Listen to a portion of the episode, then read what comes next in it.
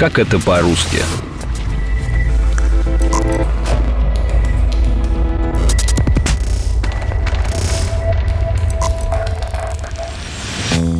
Всем привет! Меня зовут Артур Арушанян, и это новый эпизод подкаста «Как это по-русски».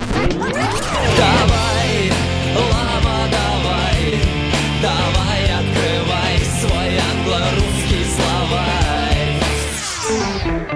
На протяжении тысяч лет словари считались литературой для профессионалов и среди простых людей не пользовались особой популярностью. Однако сейчас количество видов словарей русского языка перевалило за несколько десятков. Есть словари паронимов, амонимов, эпитетов, сокращений и даже детской речи. Первые прообразы словарей появились почти 5000 лет назад еще у шумеров. Они отличались от привычного нам формата, ведь шумеры выписывали значения незнакомых им слов прямо на полях рукописей. Считается, что первый известный словарь, как отдельная книга, появился в Китае в 20 веке до нашей эры. Тогда в нем расписали значения более 13 тысяч иероглифов. Современные же наиболее полные словари китайского языка содержат уже около 60 тысяч иероглифов. А вот самый ранний из дошедших до нас рукописных славянских словарей был создан в 1282 году и содержал толкование 174 слов. Первый печатный словарь на Руси издали в 1596 году в качестве приложения к грамматике Лаврентия Зизания. В нем содержался перевод более тысячи слов со старославянского языка уже на древнерусский. Черт возьми. Нет, это у вас шорт пожми, а у нас жожоба. Жожоба. Э! Браво, голубчик! Браво кто? Жалубчик. Мы вообще так говорим, это э, просто так. Широкое распространение словари получили только в середине 20 века. Уже тогда стало понятно, что это не просто книга, в которой разъясняются непонятные слова, а скорее проводник в культуру страны. Наука, которая отвечает за словари, называется лексикография. Лексикографией, кстати, называют и непосредственно процесс создания словарей. Количество слов в современных словарях русского языка сильно варьируется. Например, толковый словарь живого великорусского языка «Даля» содержит около 220 тысяч слов и 30 тысяч пословиц. А вот словарь современного детского языка включает всего 8 тысяч слов и 13 тысяч высказываний. Одними из самых востребованных остаются словари с иностранными словами. Кроме привычных русско-английского или русско-французского, существуют и более экзотические книги. Например, среди переводчиков-иронистов лучшим русско-персидским словарем считается труд Гранта Аванесовича Восконяна. Первая редакция его словаря была выпущена еще в 1985 году. Сейчас Гранту Аванесовичу 98 лет, и он продолжает заниматься своим любимым делом – персидским языком. Редакция словаря 2013 года содержит порядка 30 тысяч слов.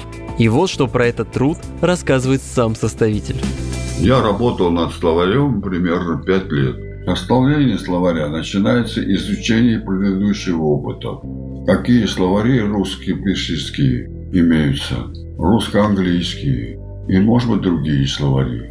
Как глубоко освещают они, как они показывают употребление этого слова в речи. И вот в таком порядке все это изучается. И, конечно, изучается русский толковый словарь, и примеры, которые там приводятся, переводятся на персидский язык. Отражено ли в словаре толковом другом нашим, русско-персидском?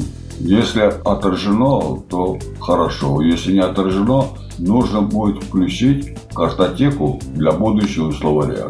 Знать, слово русское и его эквивалент в персидском языке не просто его эквивалент, а его функционирование в персидском языке. С предлогом ли оно употребляется, без предлога ли употребляется. Сегодня специалисты выделяют три основных способа составления словарей. Интроспекция, работа с источниками и опросы носителей. Первый способ, то есть интроспекция, считается наименее надежным. С его помощью автор словаря сам описывает значение слов родного языка. таком случае словарь может не отражать объективную картину, ведь язык каждого из нас в некоторой степени индивидуален. Поэтому большинство авторов словарей опирается на работу с источниками. Опросы носителей особенно важны там, где еще не развита письменная традиция. Составлением таких словарей редких языков занимаются полевые лингвисты, которые регулярно отправляются в экспедиции в самые дальние уголки страны и даже мира.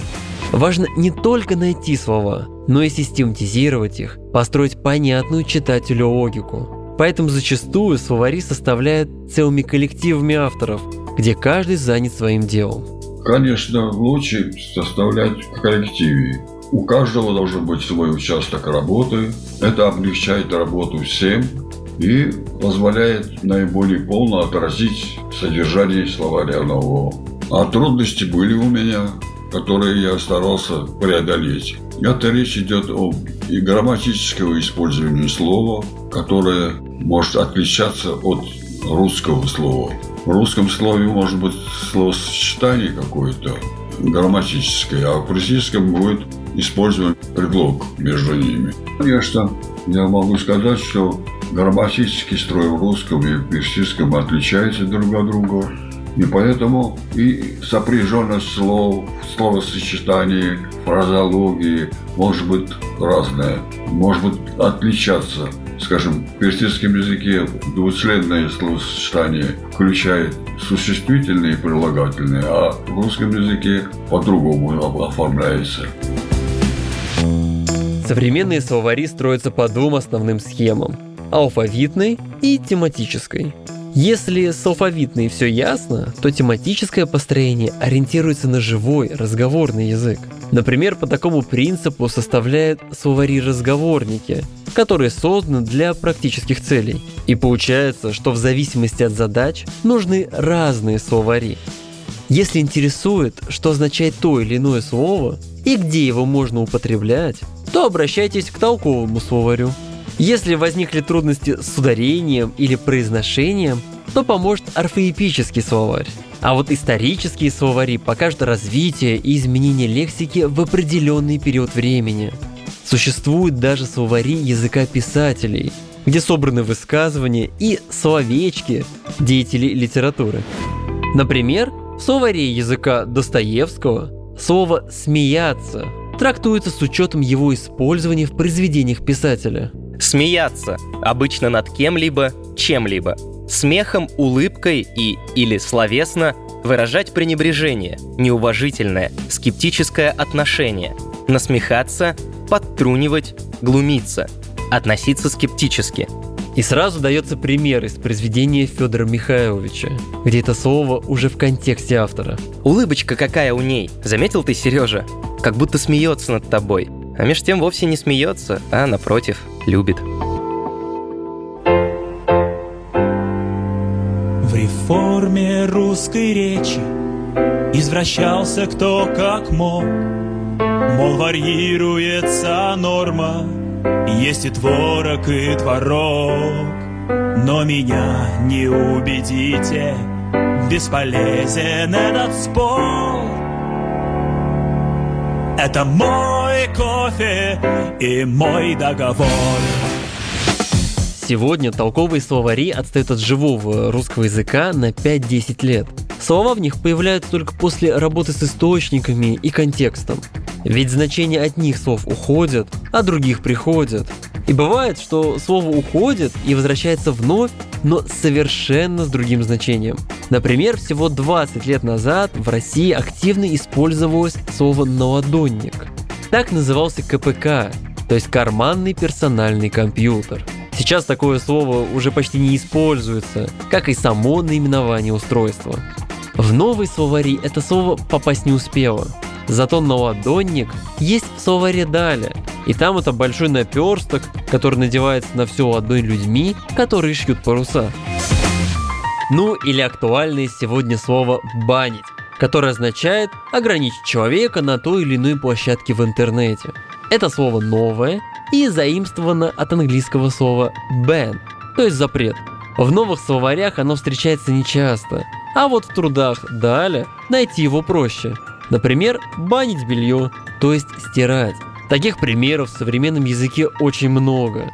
Поэтому составители словарей думают над каждым словом, которые туда включают. Вот как свою работу описывал Владимир Иванович Даль. Это не есть труд ученый и строго выдержанный. Это только сбор запасов из живого языка, не из книг и без ученых ссылок. Это труд не зодчего, даже не каменщика, а подносчика его, но труд целой жизни. Современные составители словарей работают в первую очередь с электронными источниками. Основной и самый крупный – это Национальный корпус русского языка. Корпусом называют электронную базу с огромными массивами текстов, будь то художественная и научная литература, мемуары или даже записи устных выступлений. Сейчас там есть даже тексты берестяных грамот – в целом же корпус русского языка содержит 342 тысячи текстов и 32 миллиона предложений. И если раньше наполнение словарей велось вручную, то сейчас это делается в результате поискового запроса в корпусе. Поэтому современные словари пополняются гораздо быстрее, хотя и тут нужно время, чтобы все проверить. Кажется, что словари постепенно уйдут в прошлое. Ведь гораздо проще загуглить нужное выражение в интернете, чем листать словарь. Да и по объему хранимой информации интернет гораздо богаче, чем одна книга. Но у такой замены бумажным словарям есть и минусы. Прежде всего информация о словах, их этимологии и применимости в интернете зачастую не проанализирована. А вот лексикограф, прежде чем добавить слово, прорабатывает огромное количество информации – отделяет случайное от системного и старое от нового. И дает нам не только значение слова, но и проверенный культурный контекст. Получается, что бумажные словари уже не так удобны, а вот в интернете не всегда качественная информация. И оптимальный на сегодня вариант – это электронные или оцифрованные словари. Однако и бумажные еще рано списывать со счетов, ведь им не нужен интернет и даже зарядный кабель. А это был эпизод подкаста «Как-то по-русски».